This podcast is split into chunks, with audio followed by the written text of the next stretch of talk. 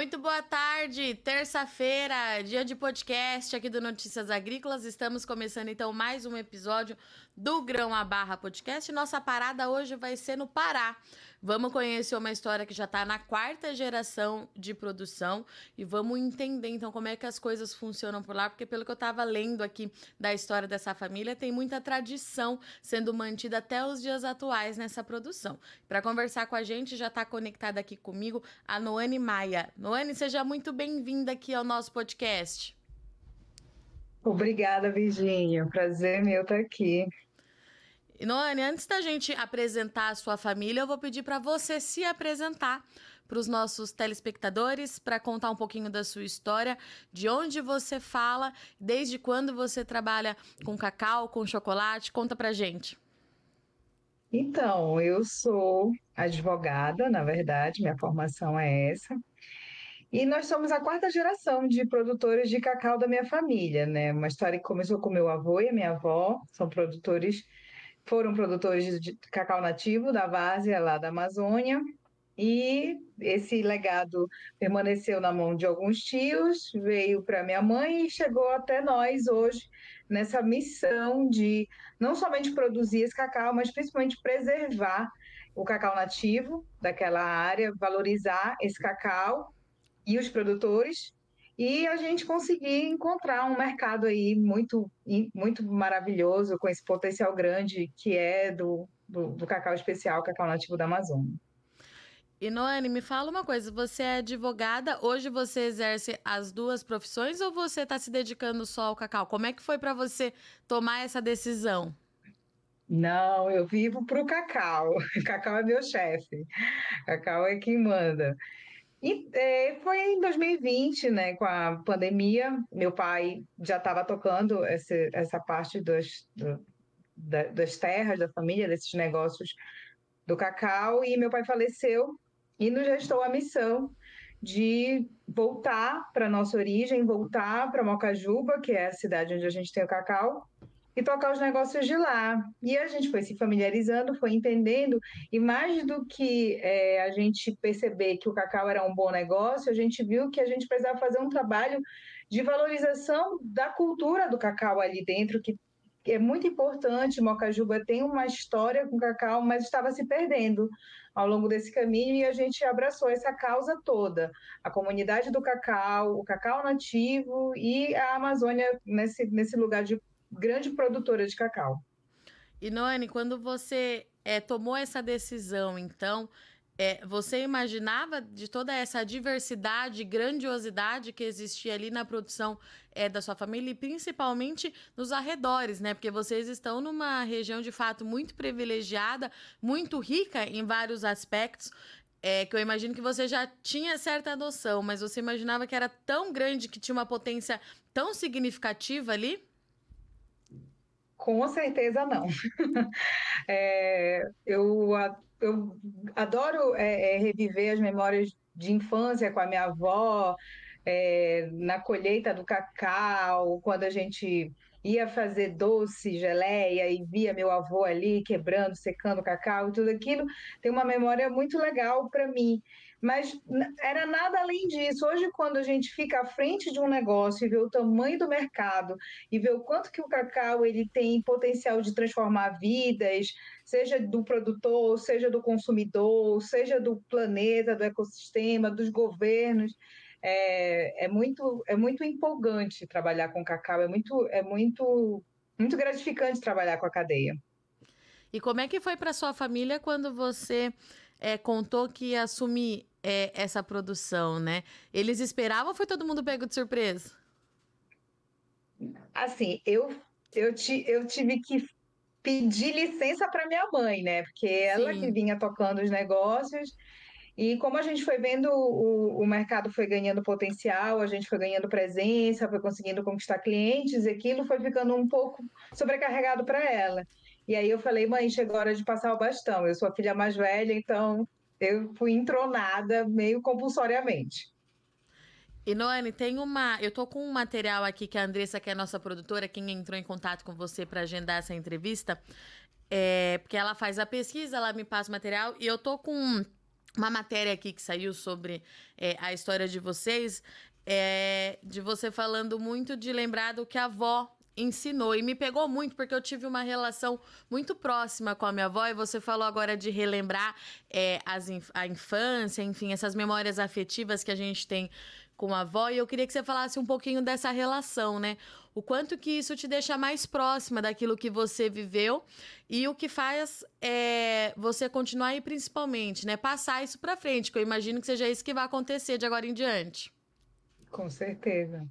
Ai, Virginia, é, é, é muito emocionante, né? A minha avó, ela tinha uma força muito grande, aquela mulher poderosa da floresta, de mãe de nove filhos e é uma grande matriarca que che... eu lembro assim quando a gente ficava na casa dela e chegava aquele monte de gente para comer, com os paneiros nas costas cheios de cacau e aquela, aquele monte de gente quebrar e ela ali naquela direção.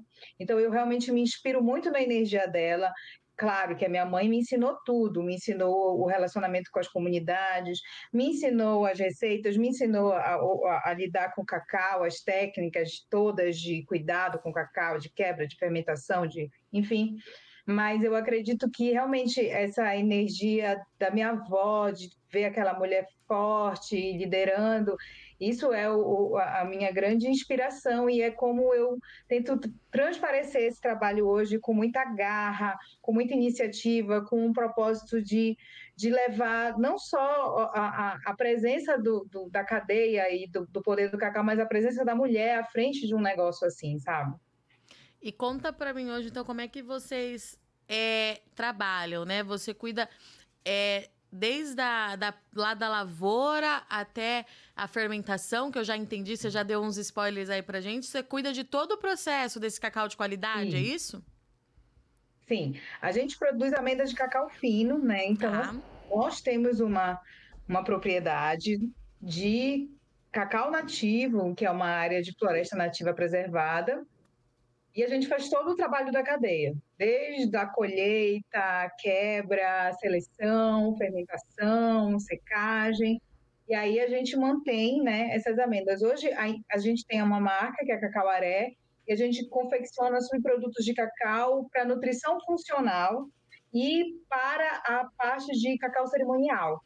Então, a gente confecciona barras para cerimônias do cacau e outros subprodutos, como as cascas para o chá e, e essa cultura original da Amazônia, esse uso disruptivo do cacau dentro de uma cosmovisão original das Américas, como que os indígenas, como que as populações originais se relacionavam com o cacau, qual era o, a finalidade dele para um consumo final.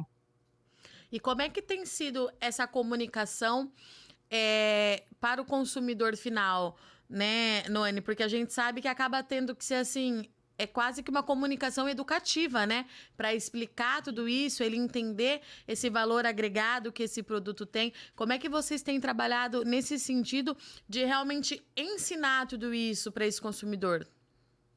É, a gente tem uma bandeira de hipervalorizar o cacau como o alimento dos deuses, né? Tentando levar essa conscientização que o grão, o cacau, o fermentado, não fermentado, mas esse fruto e o, e o, e o produto que ele entrega, ele tem vários benefícios para a saúde e que quanto melhor ele for aproveitado dentro de uma cadeia, melhor é o impacto dele na vida do ser humano e na vida das pessoas que estão ali dependendo dele. A gente tem mais de 400 mil produtores de cacau na Amazônia que dependem dessa cultura para subsistir, que foi desvalorizada por muito tempo, né? Isso a gente está falando do Brasil, não estou falando exclusivamente da Amazônia, mas que a cultura do cacau foi muito desvalorizada.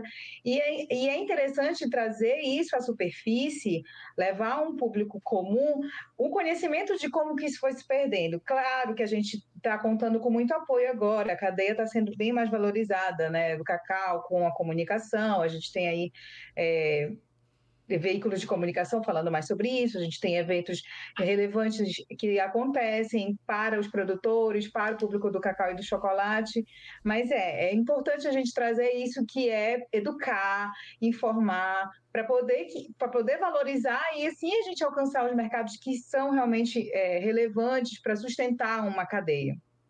E, Noane, eu imagino que, assim, é, o retorno deve ser muito interessante, né? Porque eu falo muito isso aqui nesse podcast, num podcast que a gente tem aqui também voltado para o setor do, do café, que as pessoas não têm noção da grandiosidade que nós temos aqui, de tudo que nós produzimos, né? Então, quando a gente leva isso para fora da bolha, o retorno é muito interessante e elas ficam curiosas, né, para entender é, é uma curiosidade positiva, né? Quando a pessoa quer de fato ouvir o que a gente tem para contar, né? Com certeza. É muito legal a gente, a gente promover a disrupção do consumo, né? As pessoas estão acostumadas a conectar o cacau somente ao chocolate e o chocolate de qualidade ser um chocolate belga, suíço, quando que o, o berço do, do, do, cacau, o berço do chocolate é, é, é, o Brasil, é a América, na verdade, e com tanta riqueza de, de, de, de história, com tanta riqueza mineral, assim, né, de nutrientes que esses produtos têm, é, é importante que a gente né, trabalhe exaustivamente a comunicação, a valorização, a estética também é muito importante. E Nani, me conta uma coisa, qual que é a realidade e o perfil de vocês é, aí na cidade de vocês, na área de produção? São todos pequenos produtores? É, quais são as dificuldades que vocês encontram hoje, eu digo, é, em termos climáticos ou às vezes de algum auxílio técnico? Qual que é a realidade aí é, da sua comunidade? É, nós somos produtores da várzea, né? Então a Sim. gente Depende, todos somos pequenos produtores. Ninguém aqui tem mais do que, sei lá, 10, 15 hectares. Somos ah. todos pequenos produtores. A gente é, estruturou a cadeia de forma coletiva. Então, assim, sempre então, estamos nessas intermediações. Como a, a gente, Cacauaré, tomou a frente de um negócio, a gente meio que puxa um carro aí para tentar expandir essa, essa distribuição de receita, né?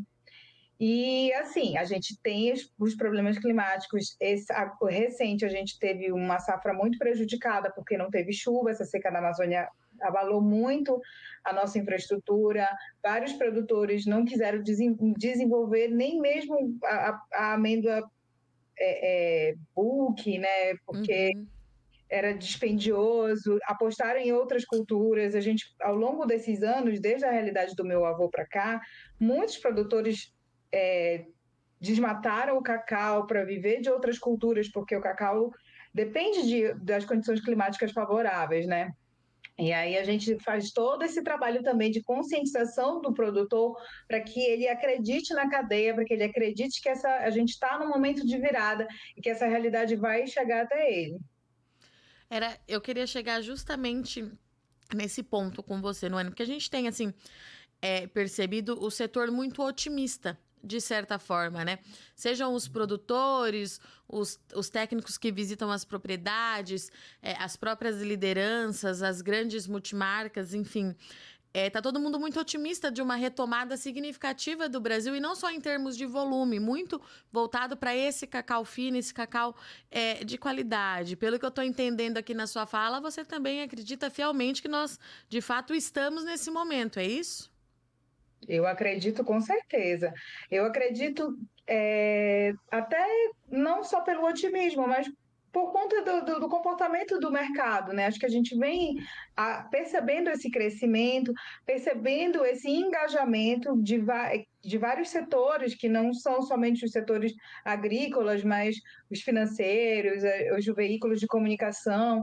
E, claro, isso, isso atende, né? Isso vai impactar positivamente em, em, em todas as pontas. E a gente quer que isso chegue lá, lá, lá na ilha, lá na base, lá no produtor. E Noane, conta pra gente como é que a gente encontra vocês nas redes sociais, o pessoal que estiver nos ouvindo, que quiser conhecer um pouquinho mais da sua história, acompanhar o trabalho que vocês têm feito, como é que a gente consegue é, se conectar com vocês? Então, nosso Instagram é cacauaré, underline Amazônia, cacauaré sem acento, cacauaré, underline Amazônia, e tem o nosso site também, cacauaréamazônia.com. Lá tem todas as nossas receitas, as receitas da minha avó, da geleia, do doce de cacau. A gente tem ali o nosso portfólio de produtos e conta também nessa história como que a gente está reestruturando essa cadeia do cacau nativo lá na nossa região e que a gente espera que a gente consiga fazer isso em toda a Amazônia. Essa, eu, eu costumo falar, eu não estou querendo valorizar o cacau, eu estou querendo hipervalorizar o cacau através disso, da divulgação dessa cultura original, que ela é muito importante, apresentando a qualidade que o cacau ele leva para a vida das pessoas que consomem e da necessidade desse, desse grande, dessa grande união de forças que alcance também os produtores que estão ali fazendo, as gerações como nós, assim, esse, é, é, permanecendo com os seus legados de produção e que essa prosperidade chegue para todo mundo, essa saúde chegue para todo mundo, esse conhecimento chegue para todo mundo. E os produtores ali da região, eles já entenderam isso? Sim, a minha mãe é a nossa articuladora das comunidades. Ela faz um trabalho muito legal junto aos produtores, junto às mulheres, de que é necessário a gente valorizar o cacau, de que é necessário a gente é, é, é acreditar que preservando essa, esse, é, é esse impacto positivo vai chegar na nossa vida diretamente, nos nossos lares, nos nossos bolsos. E eles são também, é, o, eles são engajados, claro, que a realidade ela não é tão maravilhosa, mas eu acredito sim que a gente consegue perceber pelo comportamento deles que eles já estão acreditando, já estão vendo que o, o movimento está chegando. O turismo de base comunitária que a gente também promove lá ajuda muito a fortalecer essa consciência, porque quando eles recebem uma visita de um turista, de um jornalista, de um pesquisador, isso traz para eles também uma segurança de que eles não estão isolados, de que eles não estão esquecidos, de que eles podem prosperar, de que eles, os filhos não necessariamente precisam estar é, escravizados ali dentro de, um, de, um, E escravizados, quando eu falo, não é no sentido é, do trabalho, mas da necessidade de ter que ficar lá. Isso pode ser uma escolha de vida para ele no futuro, sabe? Então a gente vê que tem sim, tem um engajamento também dos outros produtores, principalmente a, a, os mais jovens que querem, como a gente, né? Eu tenho 37 anos e quando tive que assumir foi uma grande responsabilidade. Assim como eu, tem muita gente que está assumindo também, já entendendo que chegou o momento de aposentar seus pais e ter que ir para a roça, ter que ir para o campo para poder é, manter essa subsistência. E aí é legal quando a gente consegue levar esse exemplo, é legal quando a gente consegue conectar eles com esse otimismo, sabe? E Noane, eu não posso terminar esse podcast sem perguntar o nome da sua mãe e o nome da sua avó. Ah, minha mãe chama Nilce, mas é conhecida como Preta Maia. Tá. E é bastante conhecida em Mocajuba. E a minha avó é a Adair Guimarães. Muito bom. Noelle, eu queria agradecer muito a sua participação, sua disponibilidade. Eu deixo o convite aberto é, para você voltar. Se você tiver indicação de outros produtores é, que estão fazendo um trabalho de retomada, enfim, manda o contato para a gente, para a gente ouvir as histórias uhum. da região e junto a gente construindo é, essa rede, essa cadeia de informação. Contem com a gente. Eu adorei a sua história. Volte mais vezes, sempre que ah, achar que tem uma novidade prazer. por aí. Sinta-se em casa. Muito obrigada, viu? Virginia, muito obrigada pelo convite, muito obrigada pelo convite da plataforma. Também coloco-me à disposição. É isso. Um bom ano para você e a gente vai se falar mais vezes. Obrigada, Virginia, para você também. Portanto, essa foi a nossa história hoje do Grão a Barra Podcast, nossa parada lá no Pará trouxe aqui pra gente essa revitalização que a gente está vendo na produção do cacau, que também acontece por lá, né? De fato, nós estamos vivendo aí um momento de virada de chave para esse setor e aqui no Notícias Agrícolas a gente vai continuar acompanhando de perto para ajudar o produtor na tomada de decisão, ouvir o lado do mercado e entender como é que o Brasil pode se reposicionar com valorização nesse mercado internacional. Eu sou Virginia Alves, agradeço muito sua audiência e companhia e até semana que vem.